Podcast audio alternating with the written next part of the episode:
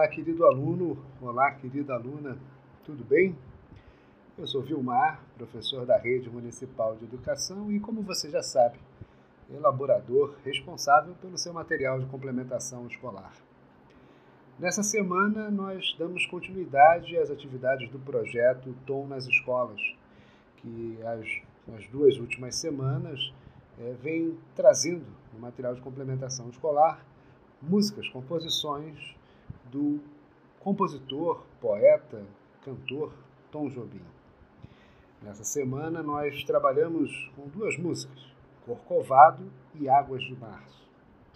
E para que a gente possa entender melhor o ambiente político, econômico, social, cultural do Brasil e do Rio de Janeiro da época em que essas músicas foram produzidas, nós preparamos um pequeno resumo de como era o Brasil e o Rio de Janeiro nas décadas de 50 e no início dos anos 60. A nossa intenção é fazer com que você possa, dessa maneira, compreender melhor o ambiente no qual surge o gênero musical bossa nova, da qual o nosso querido e saudoso Tom Jobim é um dos maiores expoentes. Vamos lá? Após o suicídio do presidente Getúlio Vargas, foi eleito para a presidência da República o ex-governador de Minas Gerais, Juscelino Kubitschek, também conhecido como JK. Podemos dizer que Juscelino tinha dois grandes objetivos enquanto presidente do Brasil. O primeiro deles, desenvolver em um ritmo acelerado a economia, tentando modernizá-la, a exemplo dos países mais desenvolvidos, motivo pelo qual ele cria o um programa chamado de Plano de Metas, que pretendia estimular a produção industrial brasileira. Além disso, Juscelino buscava despertar no povo uma atitude de ânimo, de esperança, buscando fazer o brasileiro acreditar em si próprio, na sua capacidade de realização das coisas. Nessa perspectiva, era chegada a hora de parar de dizer que o Brasil era o país do futuro para afirmar que o futuro já havia chegado o futuro já havia começado. Esses dois objetivos podem ser resumidos em uma frase dita pelo próprio presidente Juscelino: Vamos fazer o Brasil crescer 50 anos em 5. JK escolheu um símbolo para todo esse Brasil novo e moderno que ele pretendia construir: Brasília. Durante o governo de Juscelino, a economia do Brasil cresceu bastante, mas nem tudo ia bem. Para realizar seu projeto, o governo aumentou muito sua dívida com os países estrangeiros. E, além disso, as regiões do Brasil cresceram de maneira desigual. O Sudeste, por exemplo, foi muito mais valorizado do que a região Nordeste. Enquanto isso, no estado do Rio de Janeiro, o médico e ex-ministro da Saúde Miguel Couto Filho era eleito governador. Seu mandato ele beneficiou a saúde pública, criando postos de atendimento e também estendeu a rede elétrica a vários municípios fluminenses. No campo cultural, esse período dos anos 50 foi marcado pelo surgimento da bossa nova, produto de artistas e poetas identificados com a zona sul carioca.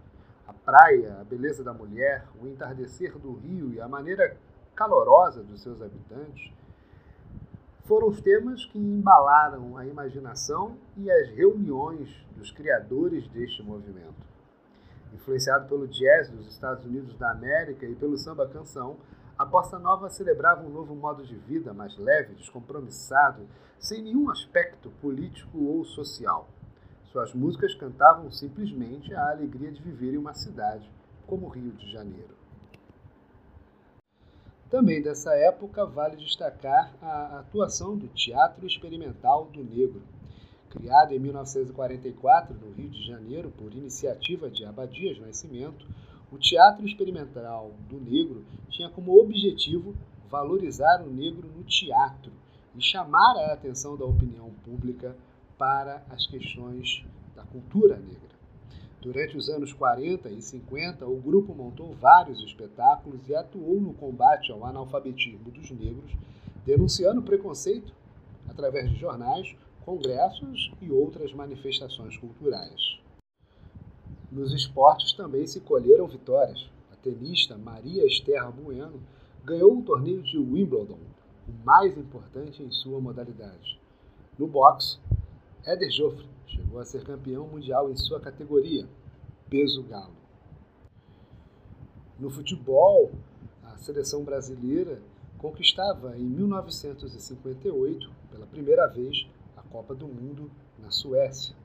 O Brasil finalmente parecia dar certo. O período foi tão cheio de conquistas e inovações em tantas áreas diferentes que passou a ser chamado de Anos Dourados.